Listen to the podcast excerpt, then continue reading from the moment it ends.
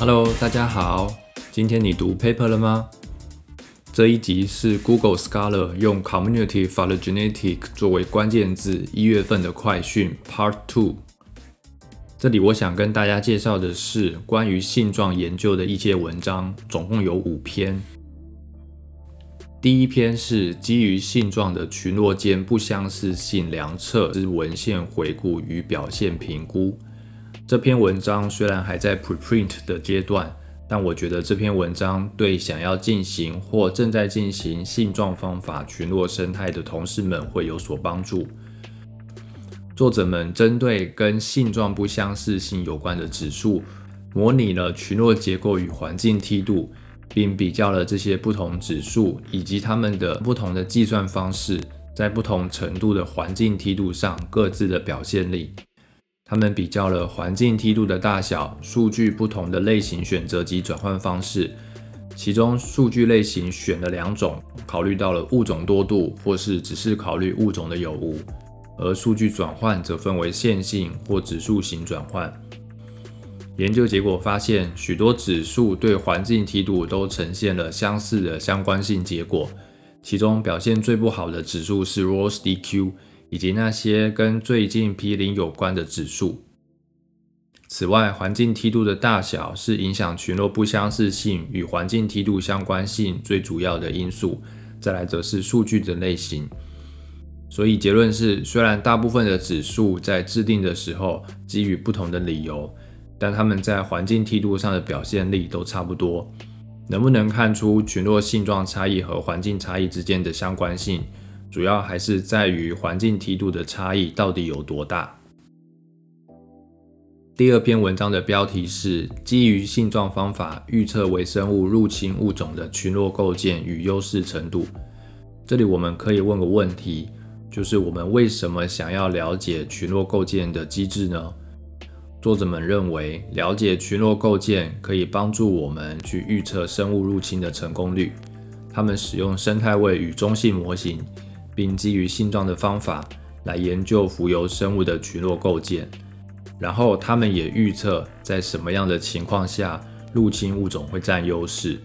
他们认为的第一个可能的情况是，当入侵物种不属于本地类群的形态功能性状群。而是利用还没有被利用的生态位，在这个情况下，入侵物种会占优势。第二个可能的情况是，虽然入侵物种属于本地类群的形态功能群，但它们因着有特别的性状组合而有较高的适合度，也会占优势。作者们研究中使用的入侵物种是一种双边毛藻，他们比较了这种双边毛藻和其他类群之间的形态与生理的特征差异。比较对象是同样的形态功能类群，像是同样是自营性的双边毛藻，或是其他别的形态功能类群，例如其他的蓝绿藻。他们用不同的环境条件下的磷元素提取率来估计类群的适合度，结果证实了上述两个情况皆会发生，因此显示了性状方法的应用性与预测性。这篇文章发表在生态学期刊 Oikos 上面。那我个人是还蛮喜欢这样的研究方式，也就是先专注于一个生态议题，然后生成假说，提出一些预期的结果，然后再选一个可以操作的类群与系统来验证。跟这个方式相对的是，在还没有任何议题、假说或预期的情况下，就开始了某类群、某系统的研究。这样的方式，我觉得会比较不容易。第三篇文章是关于植物的性状的系统发育信号的研究，题目是生长模式与系统发育关联性对种子萌芽的影响，亚热带地区植物的大尺度分析。文章发表在 Ecology and Evolution 上。作者们想要验证系统发育生态位保守假说，并认为这对不同植物物种的种子生态生理性状会有所影响，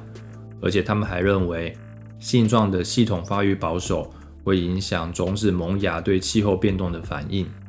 他们进行了控制实验，检验了共两百四十九种亚热带植物的种子在两个不同的温度条件下的发芽比例与速率。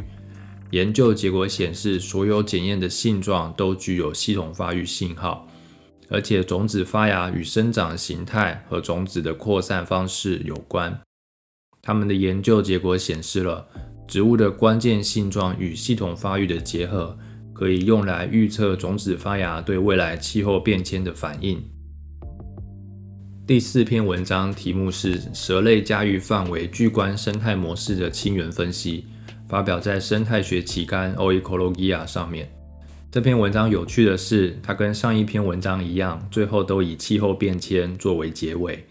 作者们研究了五十一种蛇类的家域范围，估计了共两百笔资料，然后他们排除了系统发育的影响，看看有哪些因子会影响蛇类的家育范围。他们也控制了调查的时间长短及采样大小，检验了体重、性别、年龄、食性、降水纬度以及冬夏季温度。对蛇类家育范围的影响。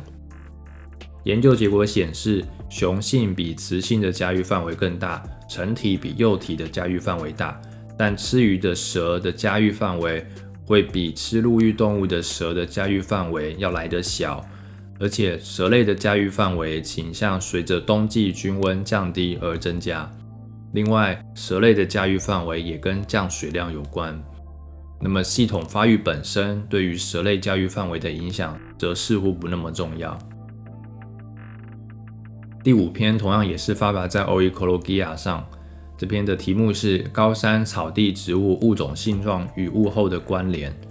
有一个现象是这样：当植物群落有着相同的栖地条件时，共存物种间的物候特征会有所不同。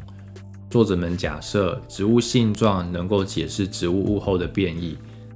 他们在高山草地测试他们的假说，研究结果显示，有许多性状都与这些物候事件的开始与结束时间有关，而单位面积的叶片质量与茎部组织质量密度共同解释了百分之五十的物候变异，但系统发育则会淡化了性状与物候变量间的相关性。此外，系统发育仅会对物候变量的结束时间。而不是对开始时间有所影响。那以上就是今天跟各位介绍的五篇文章。同样有兴趣的人可以到这一集的节目介绍里点连接进去阅读文章全文。下次会跟各位介绍的是上个月土壤生物里有关 community phylogenetics 的文章。今天的分享就到这里了，谢谢大家的收听，我们下期再会。